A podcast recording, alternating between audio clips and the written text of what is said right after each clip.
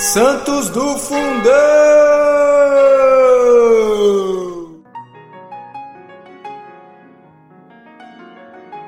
Fala, Santidade, tudo bem? Hoje, no dia 24 de julho, nós vamos falar sobre a bem-aventurada Cunegunda, virgem. Cunegunda era sobrinha de Santa Isabel da Turíngia, filha do rei da Hungria, Bela IV.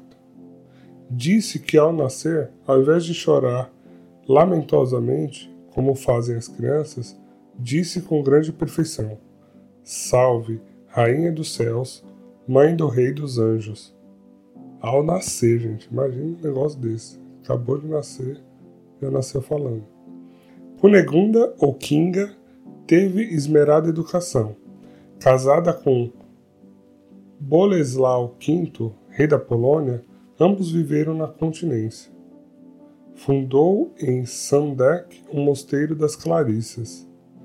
Terciária de São Francisco, com a morte do esposo, foi solicitada para tomar as rédeas do governo, o que recusou, encerrando-se no mosteiro que fundara. Ali viveu por treze anos, quando a receberam com grandes deferências, disse muito simplesmente: Vim para servir. Esqueçais o que fui. A comunidade recebe tão somente uma irmã a mais. Serviu na cozinha, onde lavava louça, na enfermaria e como varredora de todo o convento. Amável, simpática, muito doce, escolheram-na como abadesa. Como abadesa, faleceu a bem-aventurada em 1292, em grande paz. O Papa Alexandre VII aprovou-lhe o culto em 1690.